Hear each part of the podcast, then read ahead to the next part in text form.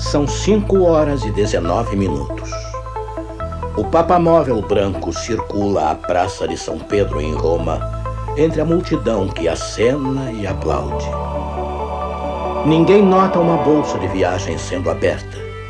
Ninguém vê a mão entrando nela, nem a pistola Browning sendo tirada. Aí acontece. O disparo repentino ocorre e o sorridente homem de branco geme de dor. Seus ombros largos se curvam e ele cai lentamente. Os aplausos se transformam em gritos. Em uma dúzia de idiomas, a terrível notícia corre pela multidão. O Papa foi baleado. O sangue vermelho jorra de um ferimento aberto. A corrida pela vida em direção do Hospital Gemelli é uma cena de profundo horror. Mortalmente pálido e quase inconsciente, João Paulo murmura: Por quê? Por que fizeram isso? Está escrito com George Vandeman apresentando Cristo vivo como resposta às suas necessidades mais profundas. Hoje, o que eu gosto nos católicos.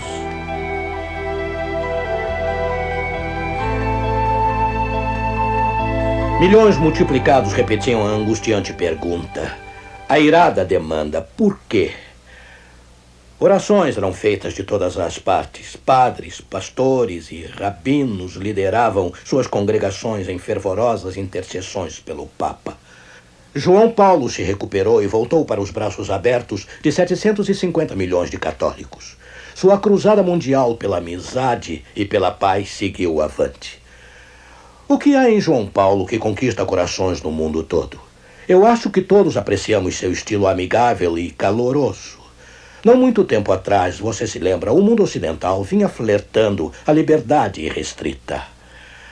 A sociedade dos anos 60 começou a seguir uma tendência diferente. Faça o que você quiser. E era tudo em nome da paz e do amor. Mas essa erosão da moralidade nos levou para o esgoto da dor e da vergonha. Sofremos com o problema da gravidez dos adolescentes, da embriaguez e do consumo de drogas. Sem falar do vandalismo, da violência e das doenças venéreas. Tudo isso devido à rejeição dos padrões morais e absolutos de Deus, seus dez mandamentos. A América finalmente recobrou os sentidos. O final dos anos 70 trouxe um reavivamento de moralidade, quando muitos que tinham rejeitado a lei de Deus mudaram de ideia. Eles passaram a entender que aquela ação social jamais poderia tomar o lugar dos valores espirituais. E quanto à tendência diferente que a sociedade vinha seguindo, eles começaram a achar que ela não servia. Nessa atmosfera de renovação religiosa, João Paulo tornou-se Papa. Ele rapidamente preencheu o vazio da liderança moral. Quem poderá esquecer a visita que ele fez aos Estados Unidos no outono de 1979? Eu tenho vindo a todos. Eu tenho vindo a todos com uma mensagem de esperança e paz. A esperança e paz de Jesus Cristo. Naquela noite, na cidade de Boston, João Paulo tinha um conselho especial para os jovens americanos. Muitos jovens fogem de sua responsabilidade, fogem para o egoísmo, fogem para o prazer sexual, fogem para os narcóticos e fogem para a violência. João Paulo continuou: Eu lhes prometo a opção do amor, que é o oposto da fuga. Pois foi Jesus, nosso Senhor Jesus em pessoa, que disse: Serão meus amigos se fizerem o que eu mandar. Muitos pensaram que os jovens tinham rejeitado o chamado do Papa para a lei espiritual e a ordem, mas não. 19 mil adolescentes, no dia seguinte, no Madison Square Garden, bateram palmas e vibraram quando ele os instou a disciplinarem suas vidas. Eles pareciam prontos para o desafio da moralidade do Papa João Paulo. E do mesmo modo estava o restante dos mais de 50 milhões de católicos americanos. Você se lembra que 80 mil pessoas lotaram o Yankee Stadium para ouvir o pontífice? Uma avalanche de aplausos se seguiu quando o Papa os admoestou a repartirem com os pobres e os oprimidos. O apelo de João Paulo pela moralidade e compaixão tocava os corações para onde quer que ele fosse. E os americanos de todas as religiões e persuasões apreciaram seu chamado à responsabilidade espiritual e social. Você deve ter notado que nos programas anteriores desta série, eu convidei os líderes das várias denominações para nos ajudarem a conhecer suas igrejas e nos falar de sua fé pessoal em Cristo. Bem, eu achei os líderes da Igreja Católica calorosos e cordiais, satisfeitos por sua igreja estar incluída em nossa série, mas eles preferiram não aparecer publicamente. Assim, eu recorri ao Dr. Samuel Bacchiocchi. Embora não sendo da fé católica, ele foi o único não católico aceito até hoje como aluno graduado na famosa Pontifícia Universidade Gregoriana em Roma. Após cinco anos de estudos naquela cidade, ele foi premiado com a mais alta honraria que o pontífice pode dar a um formando. A medalha de ouro pelas conquistas acadêmicas. Tivemos um encontro em Washington, D.C. Doutor Bacchiocchi, vamos voltar um pouquinho no tempo. O que você gosta a respeito dos católicos romanos, por gentileza? Pastor Vandima, eu me lembro de várias coisas que eu realmente aprecio a respeito do povo católico. Em nível pessoal, o que eu gosto é do modo como me trataram durante aqueles cinco anos que passei lá em Roma, na Pontifícia Universidade Gregoriana. Sabe, eles me aceitaram como um irmão separado, mas na realidade eles me trataram como a um verdadeiro irmão cristão, com, com amor, respeito e bondade. Que bom saber disso isso. No sentido mais geral, o que eu gosto a respeito dos católicos é o modo dedicado pelo qual eles realizam os seus exercícios religiosos. Eu fui privilegiado enquanto estudava lá na Universidade do Vaticano em Roma a observar meus professores, padres e monges passando as primeiras horas do dia lendo e meditando sobre a realidade espiritual. E o impacto dessa comunhão diária com Deus podia ser sentida de fato em sua disposição única e agradável. Eu também admiro grandemente o espírito de sacrifício de incontáveis padres, monges e freiras, como a Madre Teresa, que tem servido e continuam servindo sem pensar em seu sacrifício pessoal aos necessitados, aos que sofrem, os esquecidos da nossa sociedade hoje. Eu concordo com você 100%. Agora, o que é que você acha dos ensinamentos católicos? Eu gostaria de dizer, pastor Vandeman, em primeiro lugar, que tem vários ensinamentos católicos que o senhor, como adventista, pode entender que eu acho inaceitáveis, tais como a, a transubstanciação, a Imaculada Conceição, a infalibilidade e a primazia papal. Por outro lado, entretanto, existem certos ensinamentos católicos únicos que eu não só admiro, mas eu acredito que são muito relevantes para a nossa época. Eu estou pensando particularmente no compromisso católico romano para a preservação da santidade do casamento e através da inviolabilidade da vida humana. Vivemos em uma sociedade hoje onde muitos cristãos passaram a ver o casamento, por exemplo, como uma instituição social civil que pode ser prontamente dissolvida quando as circunstâncias pedirem. Por isso eu creio que os nossos amigos católicos, a Igreja Católica, tem que ser condecorada por seu compromisso de nos lembrar sempre que o casamento é sagrado e o que Deus uniu, ninguém tem o direito de separar, entende? Eu também admiro bastante os esforços que a Igreja Católica vem fazendo atualmente, desde o Vaticano II, em promover a circulação e a leitura da Palavra de Deus. Eu acredito, Pastor Vandeman, que essa tendência é muito positiva e pode ajudar em muito os cristãos a enriquecerem a sua experiência de entendimento espiritual e sua realidade. Minha grande esperança e oração é que nós, como protestantes, possamos vir a apreciar mais plenamente a experiência religiosa e as convicções teológicas de nossos amigos católicos, em contraposição que nossos amigos católicos, através de um estudo renovado das Escrituras, venham a redescobrir algumas das verdades bíblicas vitais perdidas. E quem poderia ter dito isto melhor que você? Obrigado pela presença. Foi um prazer estar com você hoje. Há muita coisa que eu pessoalmente aprecio sobre os católicos. Em um mundo de progresso material, mudança social, os valores morais têm sofrido erosão, mas a Igreja Católica Romana luta pela moralidade e a decência. E muitos católicos defendem a integridade da vida humana, juntamente com muitos protestantes conservadores que reconhecem o respeito pela vida humana como uma verdade negligenciada.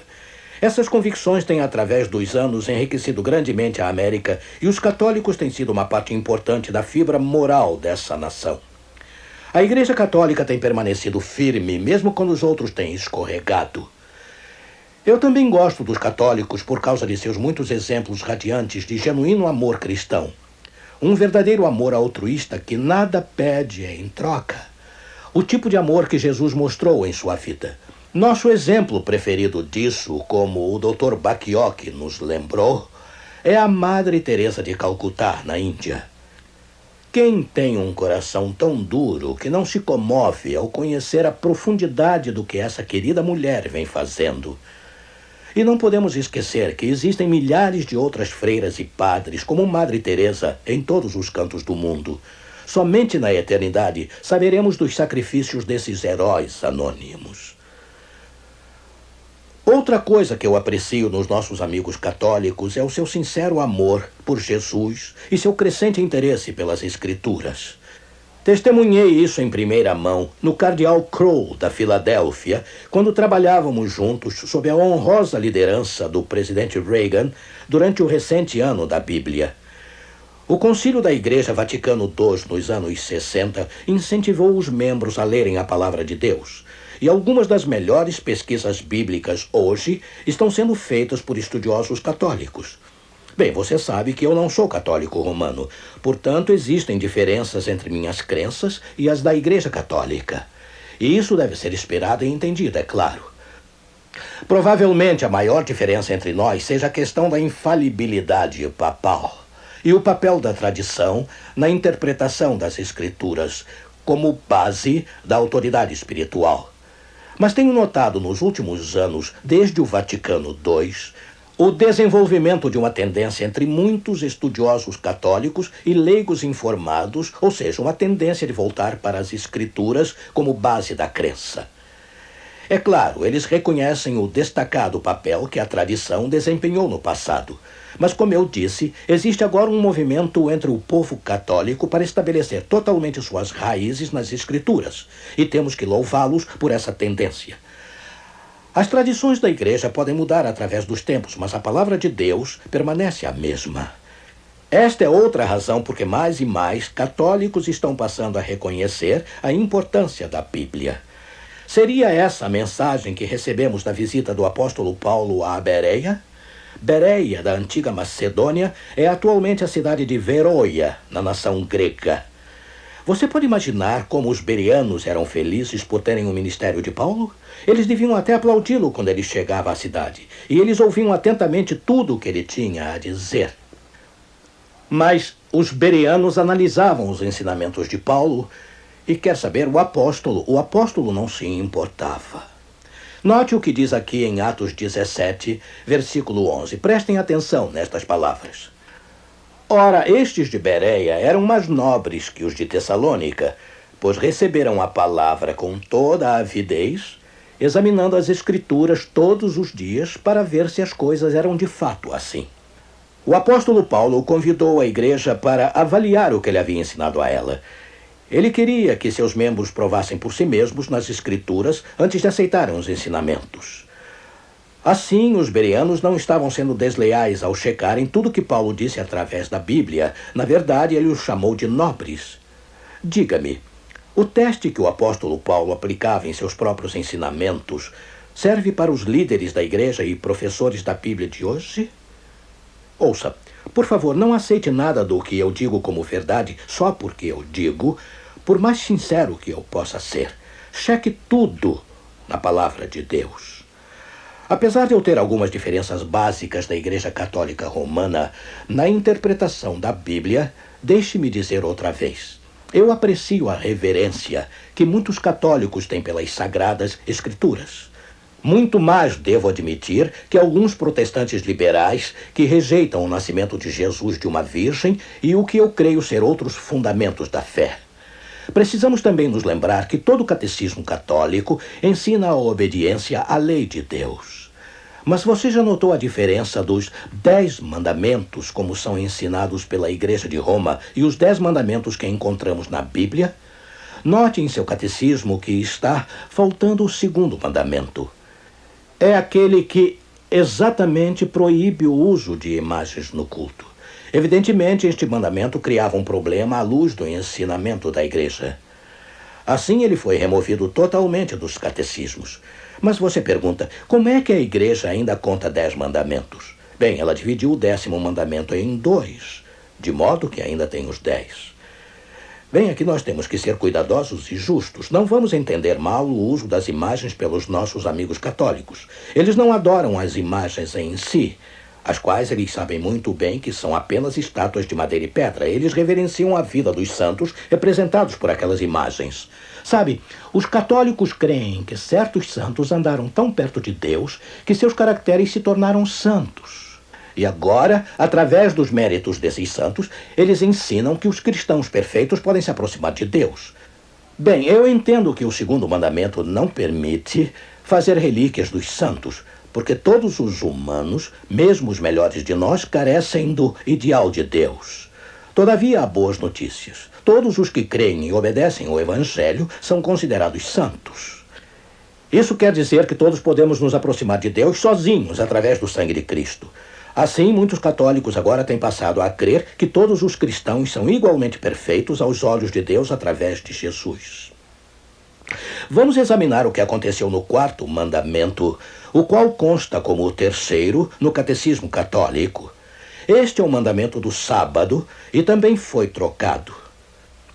Esta pode ser uma revelação surpreendente para alguns, mas a Igreja Católica Romana nos informa livremente sobre a influência dela nessa mudança do sábado para o domingo como descanso. Lemos a respeito em O Catecismo dos Convertidos da Igreja Católica, edição de 1977, página 50. Pergunta: Qual é o dia do descanso? Resposta: O sétimo dia é o dia do descanso. Pergunta: Por que observamos o domingo ao invés do sétimo dia? Resposta: Observamos o domingo ao invés do sétimo dia porque a Igreja Católica transferiu a solenidade do sétimo dia para o domingo. Interessante, você não acha? Há uma história fascinante por trás deste pensamento. Voltando para o século XVI, no histórico Concílio de Trento, a Igreja Católica rejeitou a insistência dos protestantes no uso da Bíblia e da Bíblia apenas. E aqui estava a razão dada por eles. A Igreja tinha muito antes mostrado autoridade para reinterpretar as Escrituras, porque, influenciada por sua própria tradição, havia transferido o sábado para o domingo. Em seu livro Cânon e Tradição, o Dr. H. J. Holtzman descreve a cena que representa o clímax no Concílio de Trento. Note como a decisão foi tomada para dar preferência à tradição na interpretação das Escrituras. Ouça. Finalmente, em 18 de janeiro de 1562, toda hesitação foi abandonada. O arcebispo de Reggio fez um discurso onde ele declarou abertamente que a tradição estava estabelecida acima das escrituras. A autoridade da igreja não deveria, portanto, se submeter à autoridade das escrituras, porque note, porque a igreja havia mudado o sétimo dia para o domingo, não pelo comando de Cristo, mas pela sua própria autoridade. Assim, o que foi que pesou no dia em que foi tudo colocado na balança? Foi o fato de a igreja ter, com efeito, mudado um dos mandamentos de Deus, o sábado, com a autoridade da tradição. Agora, os protestantes podem estar mais surpresos que nossos amigos católicos por essa revelação.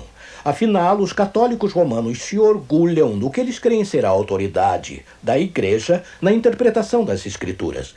Embora eu pessoalmente não possa aceitar a tradição como tendo qualquer influência sobre a crença, eu quero dizer que os católicos são pelo menos lógicos e consistentes com sua tradição de guardar o domingo. Talvez nossos amigos protestantes deveriam perguntar a si mesmos por que eles guardam o domingo, já que a tradição figura em sua origem. É algo para se pensar, você não concorda? E um pensamento final. Você por acaso sabia que a Bíblia provê uma descrição especial do povo fiel de Deus pouco antes da vinda de Jesus? Vamos lê-la. Apocalipse 14, versículo 12. Aqui está a paciência dos santos. Aqui estão os que guardam os mandamentos de Deus e a fé de Jesus. A fé em Jesus e a guarda dos mandamentos de Deus, elas estão juntas, sabe? Logicamente, na hora final da terra, os cristãos sinceros em toda parte estarão guardando os mandamentos de Deus, todos os dez. Bem, sejam quais forem nossas diferenças, podemos apreciar uns aos outros. E eu vejo tantas coisas que eu gosto em meus amigos católicos. Mais do que qualquer coisa, eu admiro a dedicação de muitos milhares de católicos ao redor do mundo que têm dado a sua vida para aliviar o sofrimento de outros seres humanos. E não conheço nenhum reflexo maior do amor de Cristo que o demonstrado por Maximilian Kolbe, um padre franciscano polonês, que sacrificou sua vida durante a Segunda Guerra Mundial.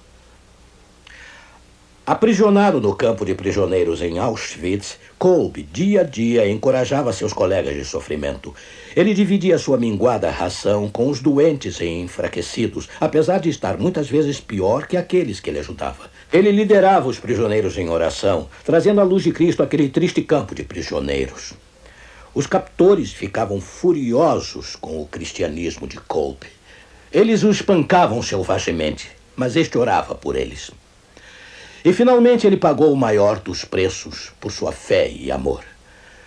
Uma tarde, as terríveis sirenes começaram a soar. Um prisioneiro havia fugido. Como retaliação, dez homens foram escolhidos para morrer por seu companheiro que fugira. Um dos dez condenados, um jovem pai, caiu no chão implorando aos prantos, pensando em sua família. De repente, Colby deu um passo adiante. O que você quer? O comandante do pelotão da morte berrou. Colby respondeu suavemente: Eu quero morrer no lugar deste prisioneiro. O nazista frio ficou chocado e sem palavras. Finalmente conseguiu dizer: Pedido concedido. Colby foi jogado em um calabouço subterrâneo e abandonado para morrer de fome. Durante seus últimos dias de vida, enquanto morria trêmulo, eles o ouviram orando e cantando. Finalmente o padre deu seu último suspiro, fiel até a morte. Eu quero encontrar este querido santo no céu, amigo. Eu quero ser fiel à palavra de Deus, haja o que houver. Você não? Deus conceda a todos nós tamanha fé nele que possamos enfrentar o desafio das nossas horas finais na terra. Vamos orar. Querido Deus, obrigado pela inspiração daqueles que têm sido fiéis até a morte implanta dentro de todos nós a devoção profunda e significativa a Cristo e ao nosso próximo. Querido Deus, que todos nós sintamos a seriedade destas mensagens na raiz da nossa fé.